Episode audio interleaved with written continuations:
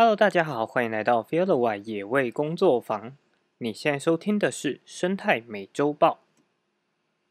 好，这个礼拜呢，呃，稍微搜寻了一下跟生态啊、跟环境相关的议题哦，但是其实都没有我今天后来想要分享的这两则新闻来的相对的那么重要啦。就是其他的新闻可能就比较偏向呃很简单可以带过的。所以到后来，我还是比较简单的整理成了有一点类似主题式，主要会在谈论这两个新闻跟议题。哦，首先第一则新闻呢是，呃，在上个礼拜啊，六月二号的时候，在台中市的和平区，又有一只台湾黑熊因为套索式的陷阱而死亡。那这只黑熊呢，是林务局东势林区管理处。在就是委托台湾黑熊保育协会的团队来进行研究追踪的个体。那监测团队呢，在二号的时候接获了这个卫星发报器传回来的死亡讯号，那所以就赶快派团队在三号的时候就寻获到了这只黑熊的遗体。死因呢，是因为左前肢受困于套索式陷阱当中，但没有明显的外伤。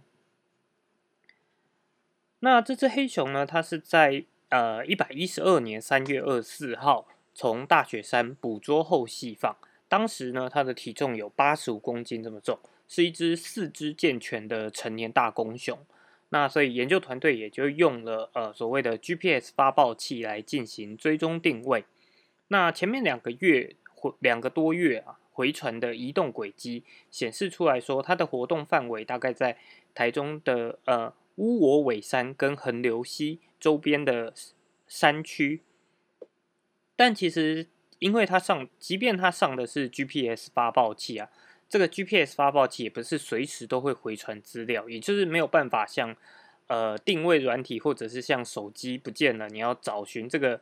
手机都可以很及时的马上知道说这个手机在哪里。那所以，像这个发报器，它如果遇到天气状况不好啊，或者是呃黑熊所在的位置讯号比较传不出来，它就会把这个资料就是再累积下来，可能隔了一两天，资料才有办法正式的上传成功。那这只黑熊呢，它的呃回传的讯号在五月二十九号开始就有诶比较停留的状况，之后就一直没有收到，因为天气状况的原因就没有收到回传的讯号。一直到六月一号的中午才又收到讯号。那比对整体移动的轨迹呢？当时其实并没有发现任何异常的状况。但在六月二号晚上十一点的时候，就接获到这个系统传送了一个死亡讯号。因为当这样子的追踪的发报器啊，它如果太长时间，比如说可能超过八个小时都没有移动的状况的时候呢，它就会把它判定为说，哎，这只动物。它可能或者这个发报器它可能遇到了什么状况，所以呢就会传送一个特殊的讯号，叫做死亡讯号到研究团队那边。那所以呃东势林区管理处呢就在六月三号开呃早上清晨就赶快派人到讯号最后的位置来进行搜寻。那在早上十点的时候就在呃附近寻获到了遗体。那遗体呢？经过在六月四号经过台北市立动物园检验，初步判断，除了左前肢有这个被套索式陷阱勒伤的痕迹外，并没有枪伤啊，或者是其他的外伤。那后来尸体再交由农委会的家家畜卫生试验所来进行解剖，那最后显示出来是黑熊受困陷阱的时间不长，但是它有严重的脱水现象。所以推测死因应该跟脱水有关。那黄美秀教授呢？他也从动物死亡现场的照片看看出来，判断说，因为它这个受困的位置啊，是一个在一个相对比较空旷的环境，所以是阳光晒得到的地方。那因为动物它一旦中了这样子的陷阱，它会很就是相对比较紧张，然后。挣扎会想要逃脱出这样的环境，所以在它不断的活动的过程中，反而导致它体温急速升高，那又晒到太阳，就可能更容易导致脱水，最后就很呃，就是就离世了这样子。那东势林区管理处呢，也呼吁就是山区的农民啊、部落族人，如果有就是有需要设置陷阱的需求的话，其实是应该要向呃领管处去申请改良式的列具来使用，而不要私自的去设置就是大口径的套索式陷阱。另外，如果发现黑熊误中陷阱或者是受伤的情形的时候，可以拨打林务局的电通报电话零八零零零零零九三零，或者是打一九九九来及时的救援。只要不是刻意的猎捕黑熊啊，其实立即通报就不用担心会被救责。好，上面是新闻的部分。其实这则新闻在出来之后，在第一时间接收到这样的讯息，真的是很难过。因为其实从比较有开始做这样新闻分享，就已经报了好多，就是黑熊啊，因为不论是因为陷阱还是因为猎捕的关系而死亡的案例。那尤其这则新闻出来的时候，就也让我产生了一些自我怀疑，因为在前几周的时候，其实才讨论过另外一个议题，是为什么野生动物保育圈没有积出，就是出来积极的赞成说应该要全面的禁止兽夹或套索式陷阱。那当时所站的那样的立场，在看到今天呃就是这样子的新闻之后，就会产生说，哎。到底当时做的是不是一个错误的决定，还是我们其实就应该要更积极的去站，就是去推动说啊，我们应该要把套索式陷阱跟售假全面的禁止掉。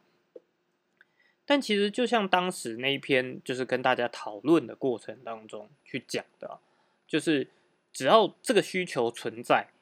就很难。你即便了就是禁止了售假或套索式陷阱。但这些有需求的，不论是农民或者猎人，他们还是会去，因为他有这个需求，所以他还是会去采取别的方式，不论是呃违法的，就偷走私啊，自己私自制造啊，或者是甚至就是可能就偷偷的来，那反而会导致整体更加难以管理，而且甚至他们可能会采用更激烈的手段来防范野生动物，反而造成更大的环境破坏。但不论如何发生了这样子的悲剧，其实我觉得都应该要好好的，就是在检讨，或者是根据这样子的事情来去借鉴，避免说发生更多的悲剧嘛。然后也同时要去思考，到底为什么会发生这样子的事情呢？那我自己也会去想说，像这次的事件里面，真的是农民为了要防范农作物所设置的陷阱吗？然后还有，哎，刚刚新闻里面虽然有提到说，如果说有需求，就应该要去跟领管处就是申请改良式的列具。可是改良式的列具，即便他今天把口径变小，也许黑熊它不太会受到这样子的陷阱的危害。可是其他动物有没有可能还是会因此而受害？那即便就是农民他们可能是想要。呃，就是抓到或者移除这些对它农作物有损害的。可是套索式陷阱这种东西本来就是一个没有目标性的，它就是随比较相对比较随机的状况。那虽然在结构上面我们可以用重量限制啊，跟口径大小来避免去捕捉到黑熊，或者是捕捉到他们希望在重量限制上去避免说，哎，像石虎这类比较轻的动物，它就不会去。呃，踩就是触发这样的陷阱。可是，呃，你说用重量来做限制，如果说，哎，当现场是有泥土或者是落叶的情况下，它有没有可能导致，就是它的重量到最后一样是超标，一样导致了动物受受困呢？所以，即便我们可以用很多的呃机械式的方式去改良这样的列具，可是这样真的有办法就避免掉？就是所谓误伤的情形发生嘛，其实一切都不是就是单纯我们只要改变一个东西就能够把整件事情变得更好的。所以呢，长期做黑熊研究的学者黄美秀教授，他后来也在独立评论发表了另外一边的投书，所以接下来也想要跟大家分享这边这篇投书的内容。这篇投书的标题呢，主要是不让台湾黑熊继续命丧陷阱。我们可以从日本学到什么？其实，在日本呢，它拥有两种的熊类，分别是就是只分布在北海道的棕熊跟本州以南的亚洲黑熊。那日本黑熊的族群相对于亚洲其他地方是相对比较稳定的，而且它的族群是持续有在增长的，所以人跟黑熊要怎么样共存，就是是呃日本这边也是一个相对重要的课题。那也因为这样子的关系，所以黑熊在日本的部分地区，其实它是被指定为可以狩猎的对象。那这时候就会产生问题了：为什么日本可以猎熊，台湾却不行？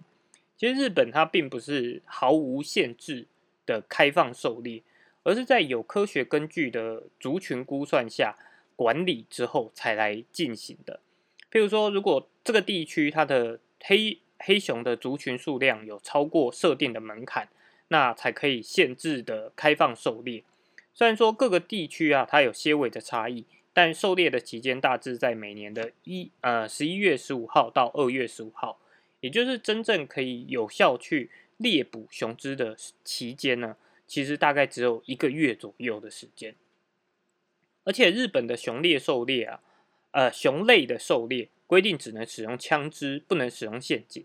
这除了可以让熊对人比较产生恐惧感，避免未来产生更多的人跟熊的冲突。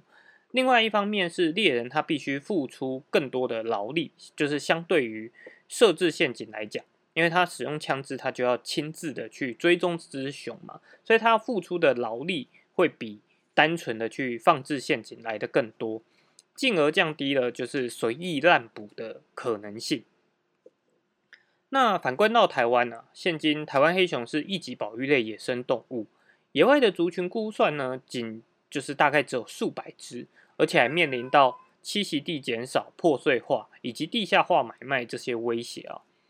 那它的族群量跟处境其实完全不像日本。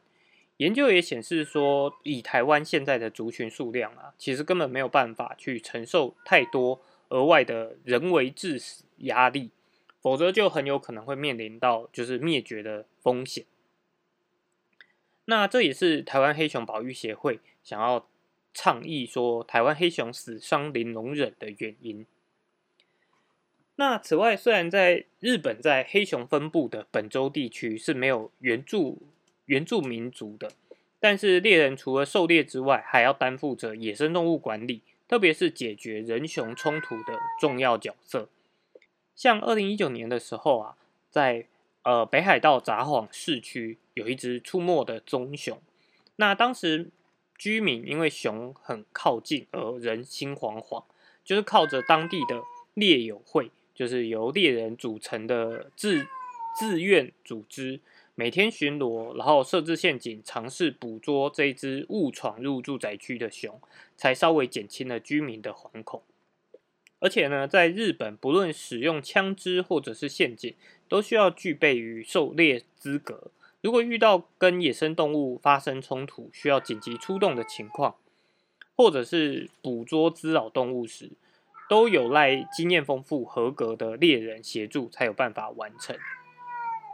但这几年来，其实日本的狩猎人口啊，也正在减少，而且面临到了高龄化的困境。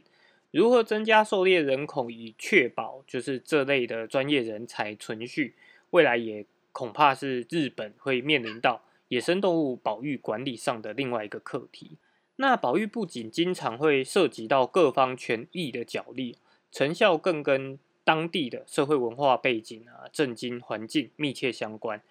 日本能或其他国家能，为什么台湾不能？这样的比较其实很常被提出来。但在野生动物经营管理上，我们常常需要兼顾维系原住民的传统文化，也深知到保育跟立法及相关政策拟定很有关系。但是台湾有一些特殊的情况，包含环境或保育的违规罚则较低，民众法治观念似乎较欧美薄弱，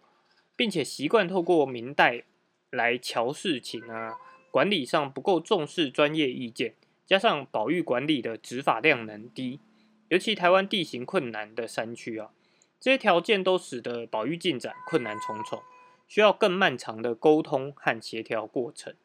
不过，对于急需要保育作为的濒危物种而言，这这些问题啊都是相当不利的。所以，透过日本的状况，可以让台湾的保育学到些什么？在台湾套索式陷阱其实对台湾黑熊造成的影响是不容小觑的。我们或许可以透过日本关于狩猎管理和黑熊误捕的经验，来强化台湾的狩猎规定，减少甚至根除误捕到台湾黑熊，并造成死亡或永久伤害的可能。由近年来台湾黑熊误中陷阱的通报情况可以知道，这些动物经常在陷阱上待超过一天。甚至可能长达三到四天，造成严重的伤害甚至死亡。这些散置在各处的陷阱，一是不知道到底是谁放的，导致在管理或者执法上有很大的困难；二是陷阱巡视呢，经常就是数日才一次，或者是随性而为之。如果遇到比较难到达的地方，则更加费时，甚至根本是被遗忘在当地。那台湾从二零一九年来就陆陆续续有黑熊啊误中这样子的套索式陷阱的通报，短短四年内便有十起的案件，而且还不包括一些不得而知的黑数，因为陷阱上的黑熊可能就是自自行脱逃，就自残来脱逃，或者是破坏了陷阱之后，套着这样勒紧的套索去逃跑。那今天民众勇于通报救熊一命，其实对于台湾的黑熊保育是很大的一个进展，但这样的死伤数据啊，在对于在多数地区族群很不明朗或者持续衰退的台湾黑熊来说，其实是让人难以忍受的。另外一方面，为了兼顾生态保育和维系原住民文化的多样性，台湾近年来推动原住民狩猎活动自主管理的示范计划，但到现在仍然没有办法遏制。黑熊在巡守的，就是传统领域啊，被非法的陷阱所伤，所以，呃，台湾黑熊保育协会呢，针对陷阱管理提出了以下的一些建议，希望相关单位来进行一些思考，加速解决台湾黑熊因为陷阱而受伤甚至死亡的困境。第一个点是在台湾黑熊的关键热区，不得放置任何的陷阱，尤其是保护区内。应该要以更严格的方式规则来限制陷阱使用的数量，减少熊被误捕的机会。第二点呢，是全面禁用旧式的套索式陷阱，改良呃就是改采用改良式的陷阱，并严格禁止任何通路贩卖不合规定的各类陷阱，而且要加强的查缉跟加重罚则。第三点呢，是陷阱使用的管理上应落实实名制，并建议每天巡视陷阱，使用者应该要为为了他自己所放置的猎具来进行负责。另外呢，第四点，在各个区域，尤其是黑熊频繁出没的地区及分布的热区，不仅应该禁用任何可能误捕到熊的陷阱，更应该加强巡逻取缔非法陷阱，并与邻近的社区合作。加强巡守啊，发展友善黑熊社区。那第五点呢，是在误捕黑熊发生时，应该第一时间通报。同时，在熊活动频繁的地区，管理单位应该要准备能在第一时间就前往现场来进行解套救伤的专业人才。第六点是针对野生动物危害防治，政府应该要建立专责管理单位，提升经营管理的专业。严拟和落实相关的管理办法，协助临近黑熊潜在栖息地的民众，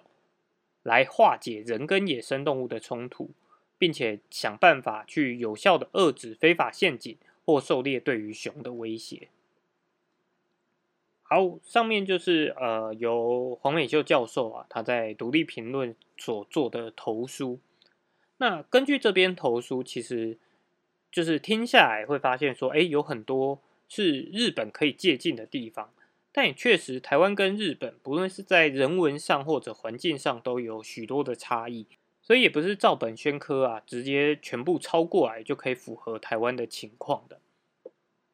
但实际层面就是我们在管理上确实还有很多很多的不足，那如何去改善，不仅仅是一个重要的课题。而且更要，更是要在这些珍贵稀有的动物灭绝之前，就想办法挽回局面。所以面对这样的困境呢，我们也希望就是不论是主管机关或者是各地的呃，不管是民众啊，或者是研究单位，甚至是山区的部落，就是大家都应该好好的去思考，我们如何让这样子珍贵而稀有，甚至全台湾人可能都知道的台湾黑熊，能够真正的在这片岛上存存续下去。好，那另外一个题目呢，其实是帮助野生动物的生命联署。那当然前面提了这么多，哎，也许有些人会直接想到说，啊，是不是要针对这个台湾呃台湾黑熊伤亡零容忍的这个部分来进行联署？但其实这个部分，当然我们还是希望，呃，应该说这个算是一个比较新的、及很及时的一个新闻。所以也希望主管机关可以针对这样子的议题下去做研拟跟思考，如何去进行改善。那这边提到的呃生命联署啊，其实虽然不就是不单纯是否台湾黑熊，而是针对台湾原生种野生动物来进行的一份呃生命联署。那这个题目呢，其实是呃在这几周一直不断的有。陆陆续续有新闻不断在发表的这个内容嘛，就是台湾原生种野生动物受到游荡犬侵扰，改善示范专案计划的这个部分。那这个计划在呃前几，就是可能在一两一个月前吧，被提出来之后，就不断的有很多的新闻啊，各方不断有不同的声音在进行讨论。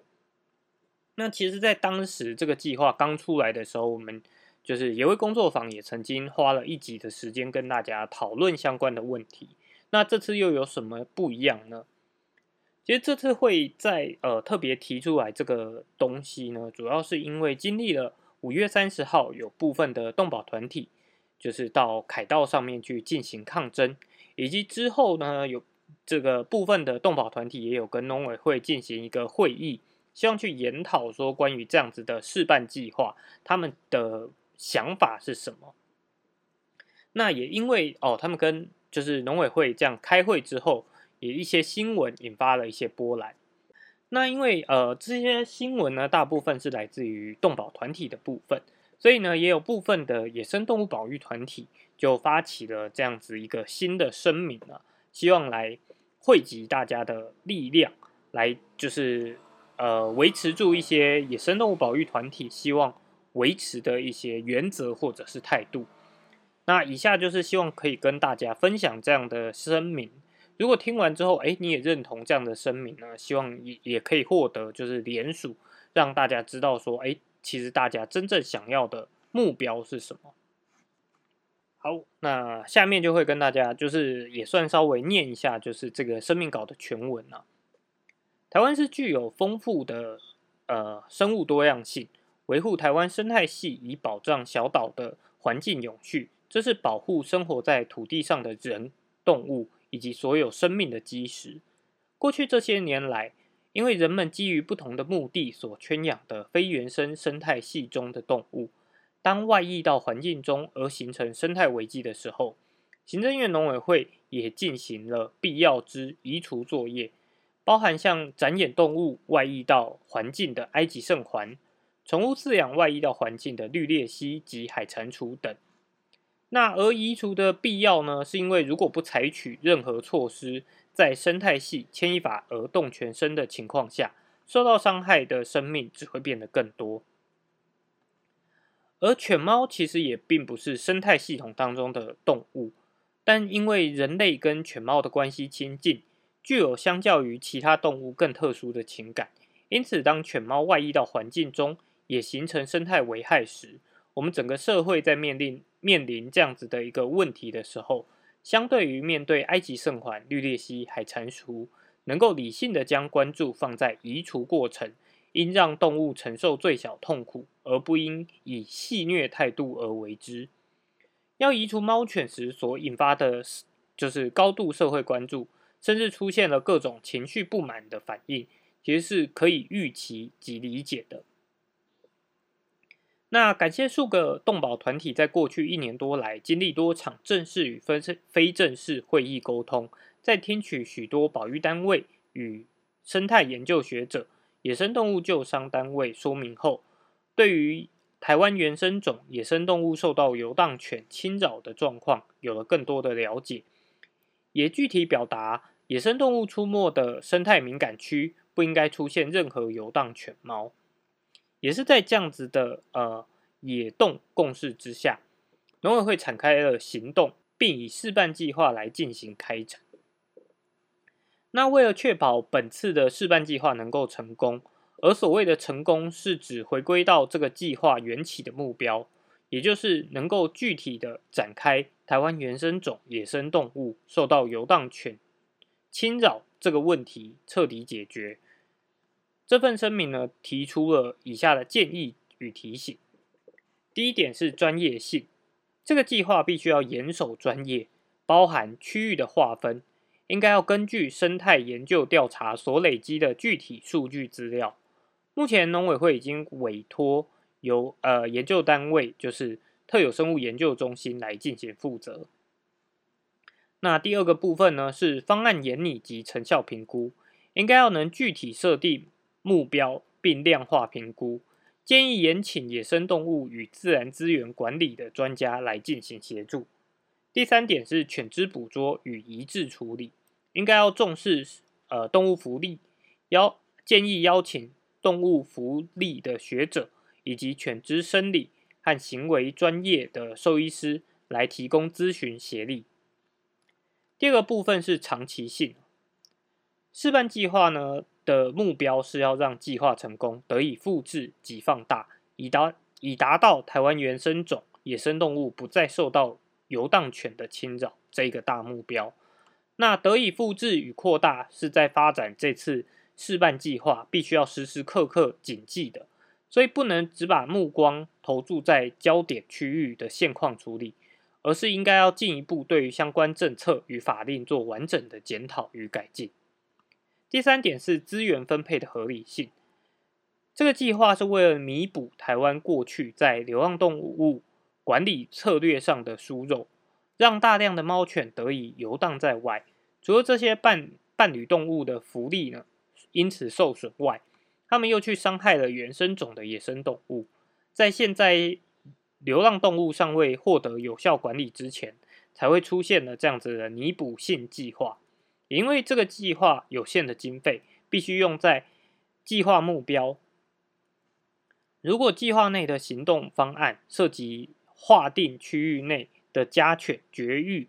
与晶片植入费用要由政府负担，移植后的犬只之进入收容系统也会延伸出各类的相关费用，皆不应该要占据这个计划的经费。第四点是流浪动物管理政策源头。管理谈呃的检讨之必要性，如同最一开始所阐述的，台湾生态丰富，因此要真正面全面的去达到台湾原生种野生动物不再受到游荡犬的侵扰，所涉及的范围其实是非常大的。即使是都会区，也有许多原生种野生动物，如鸟类，也会受到游荡猫的侵扰和捕捉。该检讨的从来都不会是这些动物本身，而是人类对于钟爱的伴侣动物犬猫在管理的严重失能和失责，让犬猫这种伴侣动物游荡在外，并不符合犬猫所需要的动物福利。除了让他们暴露在许多生存风险外啊，还延伸出包含小孩、老人的人身安全、野生动物的生存危机问题等。因此，这份声明呢，就呼吁农委会必须要针对。流浪动物的管理进行根本性的检讨，包含自身角色在定位上的设定，政府的角色是否应该要让末端需要救助的动物数量减少，而不是一直让问题陷在末端的收拾。源头工作一直没有彻底的检讨跟改善，导致整个国家社会必须无止境的承担，而随着时间的累积，更是大更让大量的流浪猫犬和野生动物伤亡。唯有当猫犬都能回归到由主人负责的状态，才是对犬猫好，也是对野生动物好，更是对整个社会最好的状态。最后呢，也要特别表达保育方的焦急。自从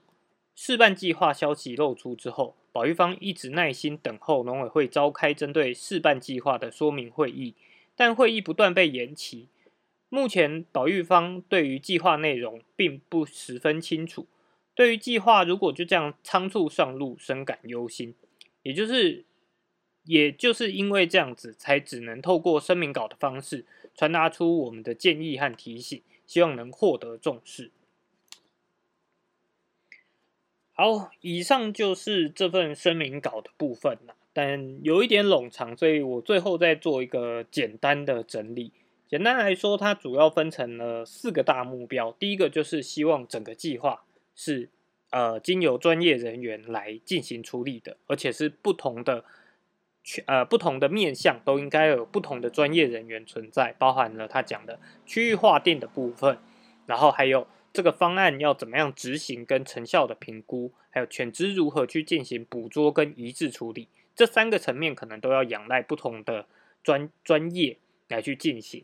那再来是这个计划呢，因为它绝对不会是一时半刻就可以看到成果的，而且我们最终的目标是希望它可以就是持续的扩大，让全台湾的，就是台湾原生的动物都不会因此就是受到游荡犬猫的影响。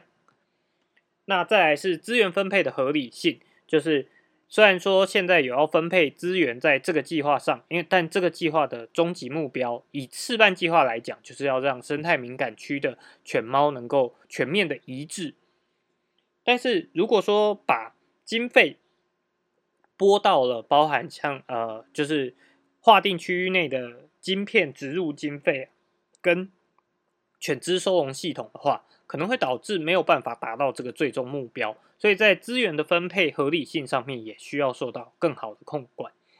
那再来是源头管源头管理政策的检讨，这个部分呢虽然是呃跟这个计划并不那么直接相关，可是源头的管理才有办法真正有效的让。所有的野生动物在未来不会再遇到同样的问题，否则在源头没有做好管理的情况下，这个问题只会持续的扩大。那我们就是只能不断的做这样子擦屁股收尾的方式。好，以上这个声明呢，就是希望呃大家可以就是稍微花一点时间去了解，那也去呃认。就是去思考说，哎，你认不认同这样子的认知？因为其实保育方希望的不仅仅是，就是不是只单纯在乎在外面的野生动物，我们也希望说这些犬猫它是在一个符合它福利的情况下而被移植的。可是当这个两权相害的时候，就是必须要做出一些，呃，相对于可能。并不那么直直觉上并不那么完善的方式，那我们也希望说，当然如果在犬猫收容的部分可以做到一个更好的成效，也就会也就能够让这些整个过程是更更加顺畅的。那所以这个计划呢，到目前为止已经破万人联署了，但是我们仍然希望可以呃，就是收集更多的意见，让大家知道说这样子的议题存在跟。我们可以为了这样的议题表达出什么样的观念？